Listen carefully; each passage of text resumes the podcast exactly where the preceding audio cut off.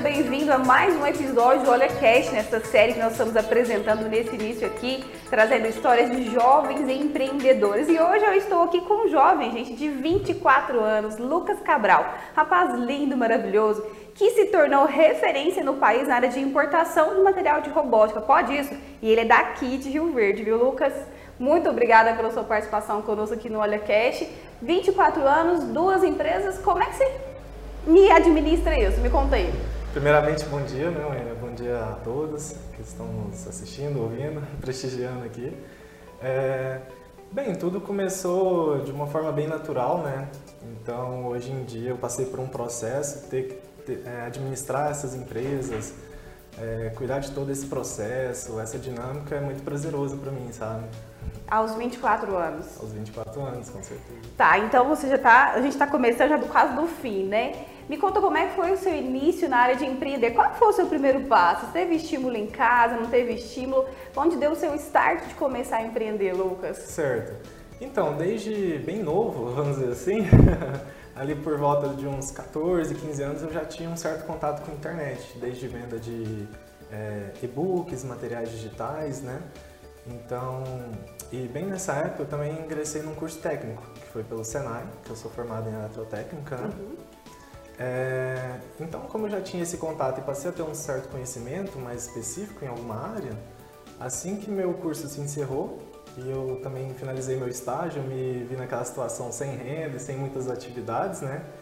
E por conta também do curso técnico eu já tinha uma certa experiência de importar da China alguns equipamentos. Mas peraí, como é que era essa experiência de importar da China para um jovem adolescente, que talvez naquela época não fosse tão comum quanto a gente já vê hoje, sim, né? Sim, sim. Então, na verdade, eu sempre fui muito é, de ficar na internet, pesquisando coisas, participando de fóruns, de blogs, né? Então, eu já tinha um, um certo conhecimento assim de sites chineses que dava pra gente comprar como pessoa física mesmo, algo bem tranquilo, né? Como se fosse comprar de um site nacional. Uhum. Só que é comprar de um site estrangeiro e que leva um pouco mais de tempo para chegar, né? Mas tinha essa possibilidade. E no TCC do meu curso, eu precisei adquirir alguns materiais que eu não encontrei aqui no, no Brasil, uhum. né? nem em Rio Verde. Eu procurava na internet e não achava no Brasil. Então eu recorri a esse site, recebi esse material, né? apresentei meu TCC, deu tudo certo, mas aí eu vi essa oportunidade. É, eu vi que dava pra gente adquirir esses produtos e que tinha uma certa escassez no mercado. Então, quando eu me vi naquela situação de um, é, apesar de bem pequeno, mas um certo conhecimento por ter feito curso, é, por ter adquirido esse material e também já tinha uma certa experiência de vender material digital em sites, em ah. e-commerce, né? Então eu associei tudo isso e investi. Peguei ali o dinheiro do meu acerto de estágio comprei esse material e comecei a vender pela internet. Esse material, que material é esse? Que eu falei no início de robótica, né? Certo. Não é um material que todo mundo vende ou que tem conhecimento, né, Lucas? Correto. É, basicamente, antes principalmente, tudo se resume a Arduino, que é uma plataforma de prototipagem e programação. Ela tem fins didáticos, então é usado muito é, para alunos, uhum. universitários, makers, né, que a gente fala que é o pessoal que faça você mesmo, essa cultura do maker, né? E pesquisadores, enfim, é, é mais esse, esse tipo de público, né, que a gente que atende. É que atende. Uhum. Tá, e você falou que então começou a importar, você percebeu que dava para ter rentabilidade comprando aquele material de sites que vendiam mais barato e vendendo aqui no Brasil, pela plataforma do Mercado Livre. Isso, inicialmente foi pela plataforma do Mercado Livre, no começo era bem tranquilo ter uma rentabilidade, porque eu trabalhava de casa, né? Então meu quarto era minha, minha empresa. Uhum. lá que eu tinha estoque, lá que eu tinha um notebook para trabalhar. Não tinha nenhuma despesa fixa, não tinha funcionário, não tinha nada. Então qualquer coisa de receita que eu produzisse virava lucro, né? Certo. Então por isso que, que no começo, assim, já de cara deu certo, né? É, e como a gente praticamente não teve nenhum investimento, quase zero de risco, né? Uhum. Aí foi bem tranquilo o início e depois eu só fui e você foi crescendo. crescendo tá, e me conta esse passo crescer, porque você contou que estava num cômodo, depois alugou, depois alugou outro, certo, como é que foi certo. isso? Inclusive nessa história entra minha avó, né? Que minha avó ela tem algumas kitnets para alugar no centro. Aí eu vi que eu tava crescendo assim e tal, o quarto tava ficando pequeno, ele já era bem pequeno, tava ficando mais apertado. Aí eu aluguei uma kitnet da minha avó é, logo depois eu aluguei outra. Aí uma ficou praticamente sendo um escritóriozinho, né, com mesa, computador e tal, uhum. e o outro ficou sendo o depósito, onde eu tinha os materiais. Aí nessa época a gente já, eu já tinha dado um passo a mais, então eu já estava com estoque mais consolidado, eu comprava algumas coisas no Brasil também, né? Além de continuar importando. E isso com menos de 20 anos ainda? É, nessa época eu tinha por volta de uns 19 anos, uhum. 18, por aí. E, então tá, então você saiu da importação de materiais robóticos, vendendo pelo Mercado Livre, depois foi, começou a importar e vender no site próprio? Então, é, essa fase de começar a importar, ela ainda demorou um pouquinho. Depois que eu estava nessas kitnets da minha avó, eu senti nova, aí com o faturamento da empresa aumentando, né? E a gente, com toda aquela preocupação de, ah, tem que formalizar, tem que legalizar. É uma né? necessidade né? do mercado mesmo a formalização, Lucas? Porque às vezes a gente vê muito jovem empreendedor começando, né? Sim. E às vezes ele, às vezes ele nem entende que ele ter uma MEI para emitir uma nota certo. é um fator positivo para ele. Sim. Olha, é muito positivo. Você ter uma MEI, você praticamente não paga imposto, é uma tarifa muito baixa, né? É, mas nesse ponto, eu acredito que eu não, não, tinha nem MEI ainda, não tinha muito conhecimento. E eu também parti, parti para o seguinte pensamento, né? Eu poderia continuar na informalidade, porque eu estava ganhando um dinheirinho legal e tal, mas eu já tinha uma missão de crescer. E para mim crescer e escalar, eu precisava de um negócio sólido, né? De ter uma base ali sólida. Então, por isso que eu, eu já procurei nessa época, quando eu saí dessas kitnets, eu procurei adquirir uma empresa já formalizada, que era até de outro segmento, né? Mas por conta da movimentação financeira, por conta de tudo isso, aí eu adquiri uma empresa já formalizada e fui para uma sala comercial de fato, numa avenida popular, assim, de movimentação. Uhum. E aí foi meu primeiro ponto profissional mesmo, que eu já tinha CNPJ, já tinha uma sala comercial, já tinha obrigações com aluguel, funcionário, né? E aí tem que fazer render, né? Sim, com certeza.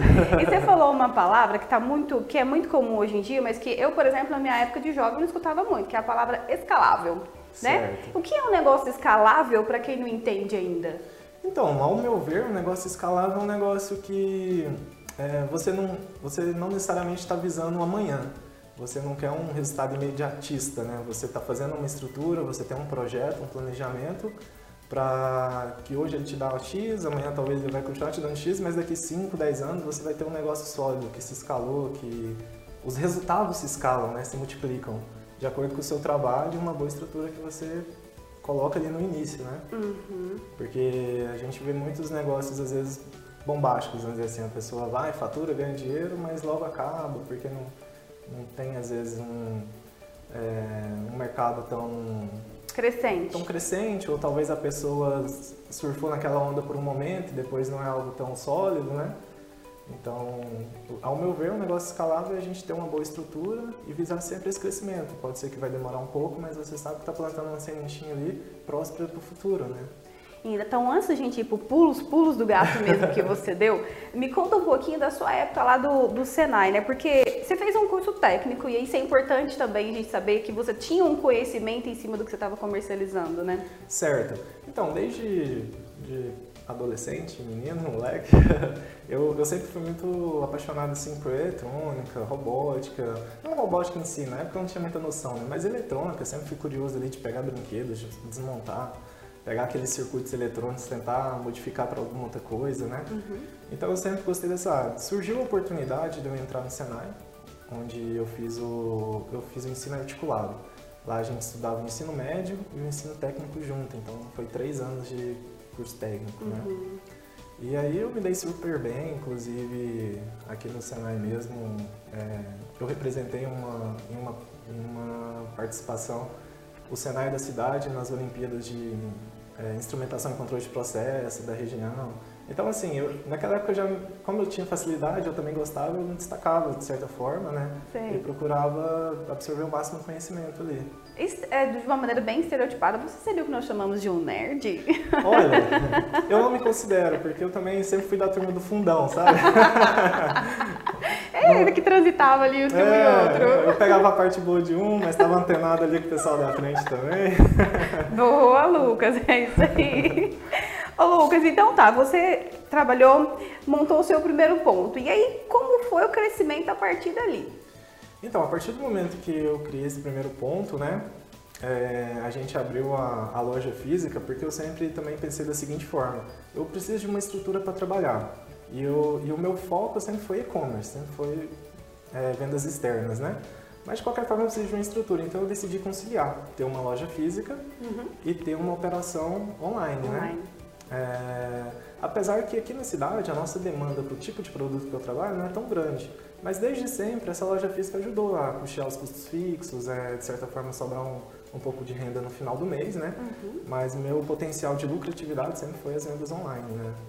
E a partir do momento que eu fiz essa mudança, como eu, eu abri as portas, eu comecei a faturar mais, porque é, em vez de um canal de venda que era internet, eu passei a ter dois canais de vendas, né?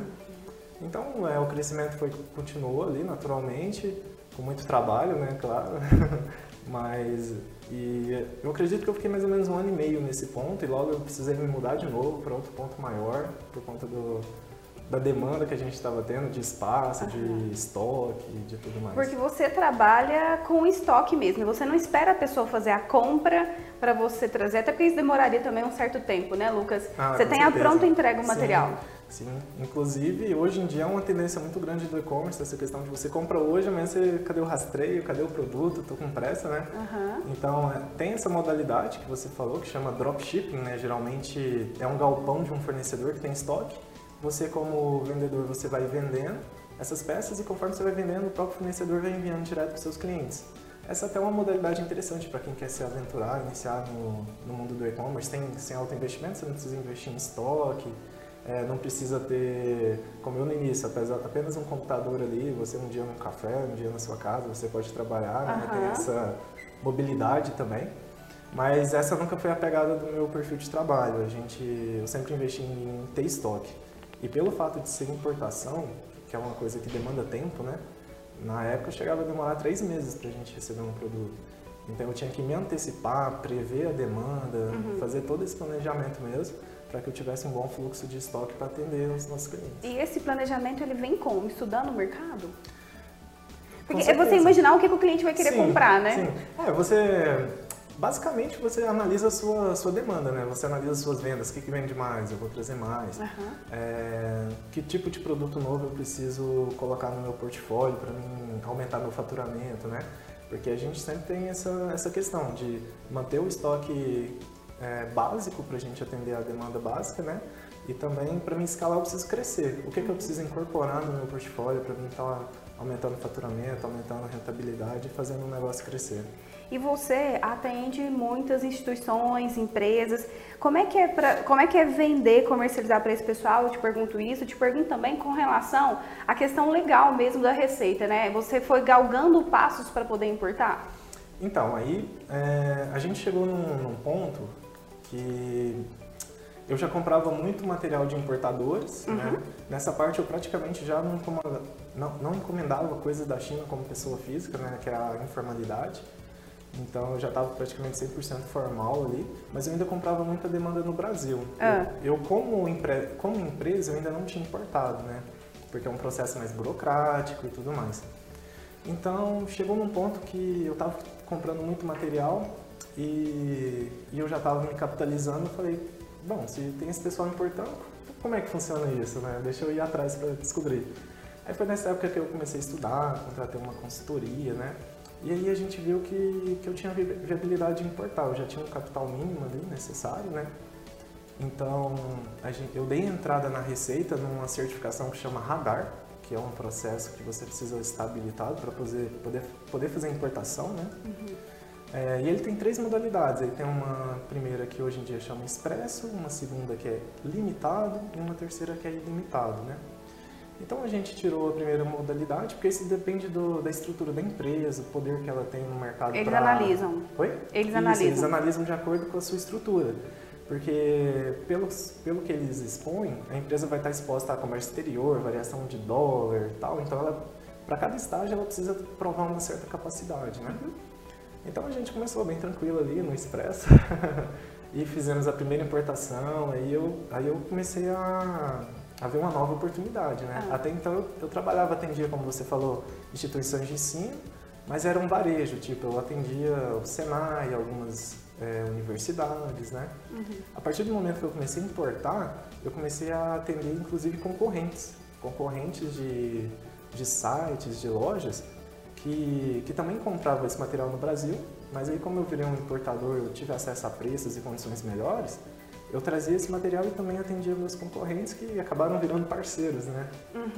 Você uhum. eliminou aquele atravessador. O intermediário, justamente, né? intermediário. Né? Porque geralmente a gente tem uma estrutura importador ou indústria, distribuidor é, e lojista. Uhum. É, como eu passei a virar um, passei a virar uma figura de importador, eu já distribuía diretamente para outras empresas poderem revender os produtos.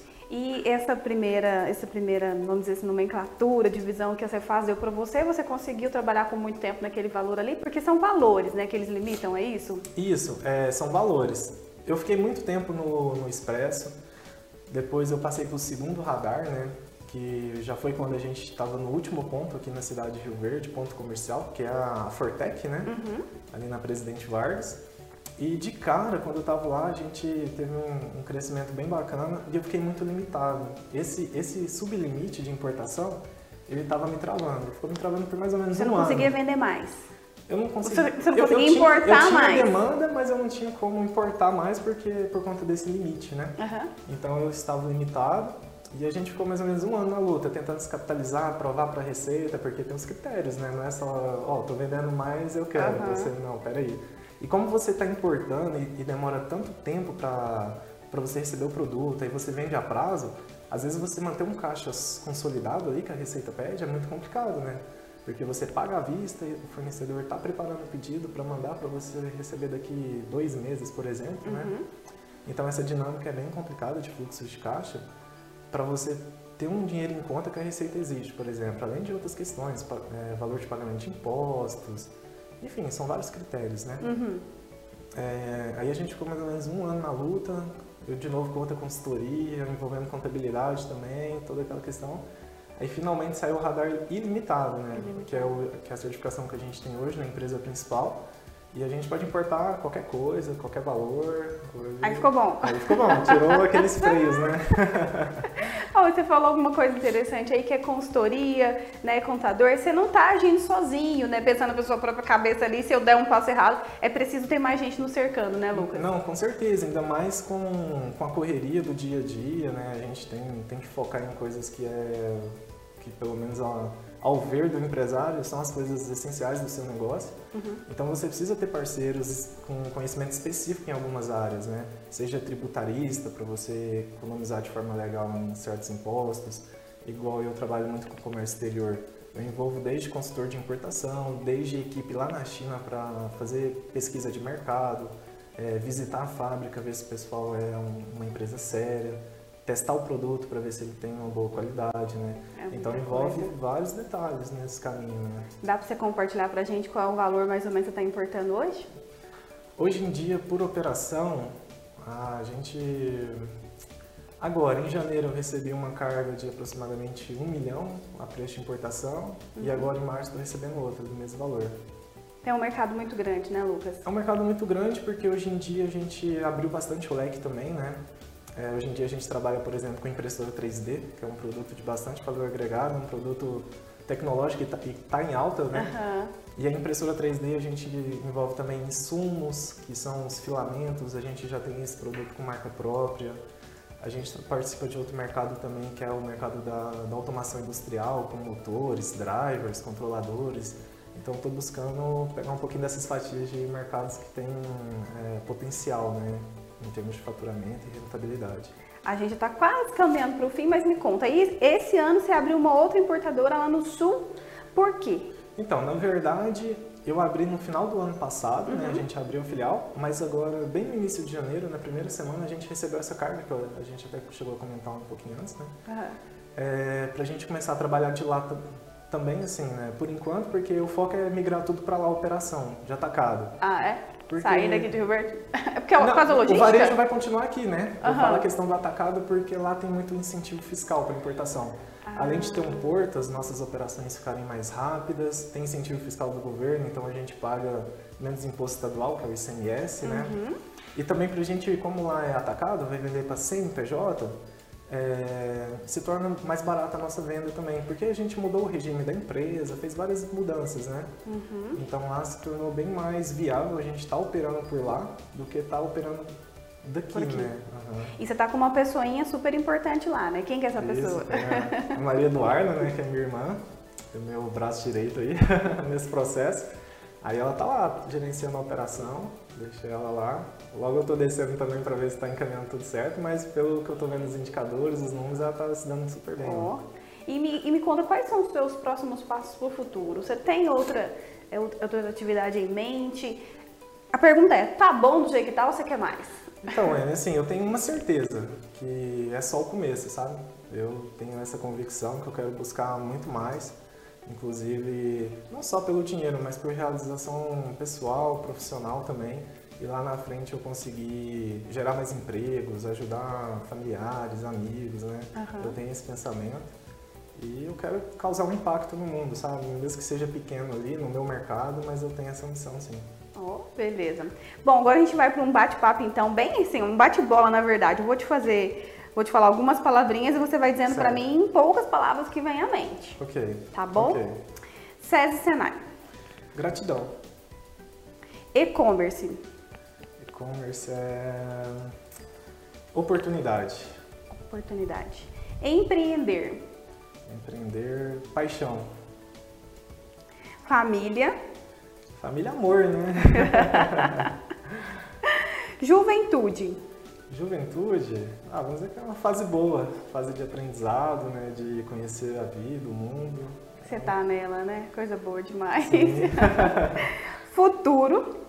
Futuro, crescimento. Eu quero crescer em todos os aspectos, né? Pessoal, profissional, que bom. Bom, então deixa uma palavrinha final para os jovens que estão te ouvindo aí, certo. né? O que, que você deixa de, de, de start para eles? Então, eu, com a minha humilde opinião, né?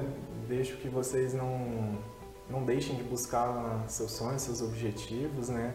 Se dediquem para isso, porque por experiência própria, inclusive por amigos desse meio que eu colecionei ao longo dos anos, se a gente é, estuda, corre atrás, faz por merecer, né?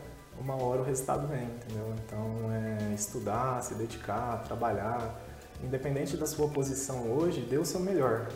É, faça o melhor que você puder para que você consiga causar um impacto e, e se torne uma pessoa melhor, um profissional melhor e, consequentemente, melhor remunerado. Enfim, isso aí são consequências. Né? Esse então foi o jovem Lucas Cabral, 24 anos, referência no ramo de importação de material de robótica, que trouxe um pouquinho da sua história aqui para o nosso Olha Cast. E é claro, você continue nos acompanhando nas redes sociais, nosso canal no YouTube, que tem uma série chegando aí que vai ser bombástica também. Tchau, tchau!